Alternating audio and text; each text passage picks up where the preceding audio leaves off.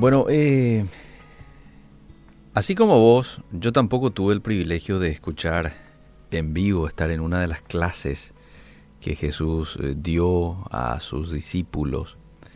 Eh, pero ellos sí tuvieron ese privilegio, aquellos que lo escucharon.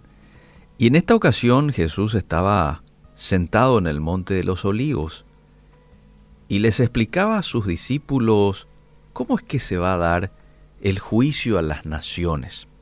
Esto está en Mateo capítulo 25, verso 31 en adelante. Y les dice Jesús lo siguiente, que Él apartará a los unos de los otros, como aparta el pastor las ovejas de los cabritos.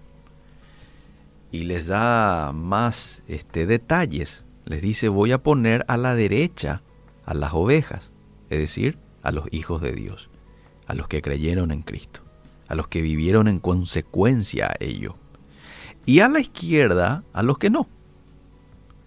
A los de la derecha les voy a decir, venid benditos de mi Padre, heredad del reino preparado para vosotros desde la fundación del mundo. Porque tuve hambre, me disteis de comer, tuve sed, me disteis de beber, fui forastero, me recogisteis, estuve desnudo, me cubristeis, enfermo, me visitasteis, en la cárcel vinisteis a mí. Entonces los justos le van a responder, Señor, pero eh, esperamos un ratito, ¿cuándo te vimos hambriento y te sustentamos, o sediento y te dimos de beber? ¿Y cuándo te vimos forastero y te recogimos, o desnudo y te cubrimos? ¿Cuándo te vimos enfermo o en la cárcel y vinimos a ti?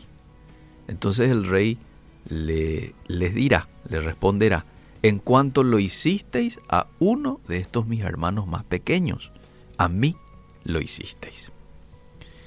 Y después le va a decir a los de la izquierda, apartados de mí, malditos, al fuego eterno preparado para el diablo, sus ángeles.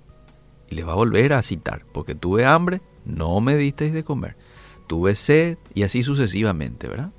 Y ellos le van a, a responder, espera un poco, Señor, pero cuando nosotros te vimos hambriento, forastero en la cárcel y no te servimos?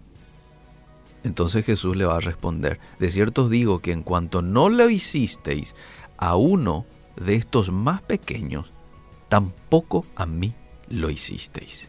E irán estos al castigo eterno y los justos a la vida eterna.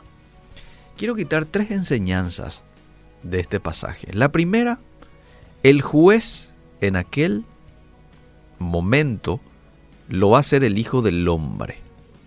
Qué consuelo para los cristianos, ¿verdad? Que en ese día grande y terrible, quien se va a sentar en el trono a juzgar va a ser tu Salvador, tu pastor, tu sumo sacerdote, tu hermano, tu protector. Así que cuando lo veas, no vas a tener por qué alarmarte. La segunda enseñanza que podemos quitar de, de este pasaje es que todos los que van a ser juzgados van a ser divididos en dos grandes clases. Allí ya no habrá distinciones entre reyes, súbditos, jefes, subordinados, católicos, romanos, protestantes. La conversión o la falta de ella, la fe o la carencia de ella, serán los únicos distintivos en el último día.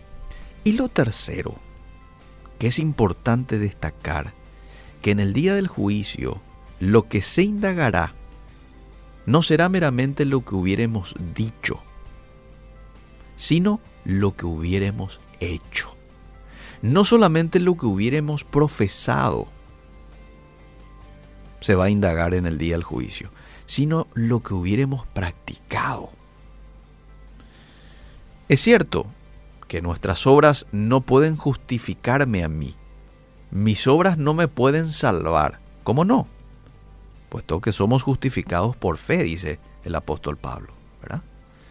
Justificados pues por la fe tenemos paz para con Dios. Sin embargo, nuestra conducta será la prueba y es la prueba de la sinceridad de mi fe. Entonces la pregunta que hoy tengo que hacerme, ¿cómo estoy actuando? ¿Cómo está siendo mi accionar? Porque eso me demuestra cuán sincera está siendo mi fe, cuán genuina es mi fe.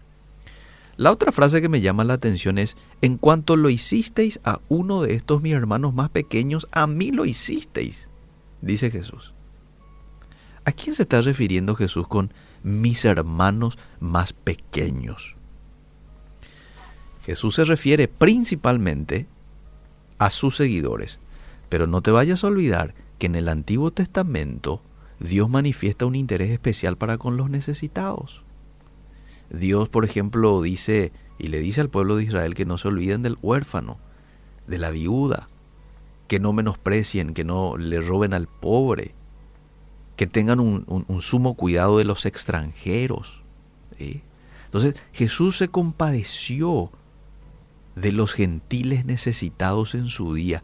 Y Pablo en Gálatas 6:10 manda hacer el bien a todos, y en especial a los de la familia de la fe. Entonces, en un sentido general, cuando aquí Jesús dice, en cuanto lo hicisteis a uno de estos mis hermanos más pequeños, se está refiriendo a todos los que sufren necesidad. Los que sufren necesidad son sus hermanos más pequeños. Hoy hay mucha gente que está sufriendo necesidad. Necesidad financiera, necesidad espiritual, necesidad emocional. Y hoy vos y yo tenemos la oportunidad de servirle a Jesús, no a esas personas. A Jesús, sirviendo a alguien que sufre una necesidad. Hoy queremos, Señor, que tú nos muestres que tú nos des la sensibilidad de poder escuchar tu voz, tu dirección y poder satisfacer la necesidad de una persona, en el trabajo, en la calle, donde sea, sabiendo de que te estamos sirviendo a ti. Ayúdanos, Señor, en el nombre de Jesús. Amén.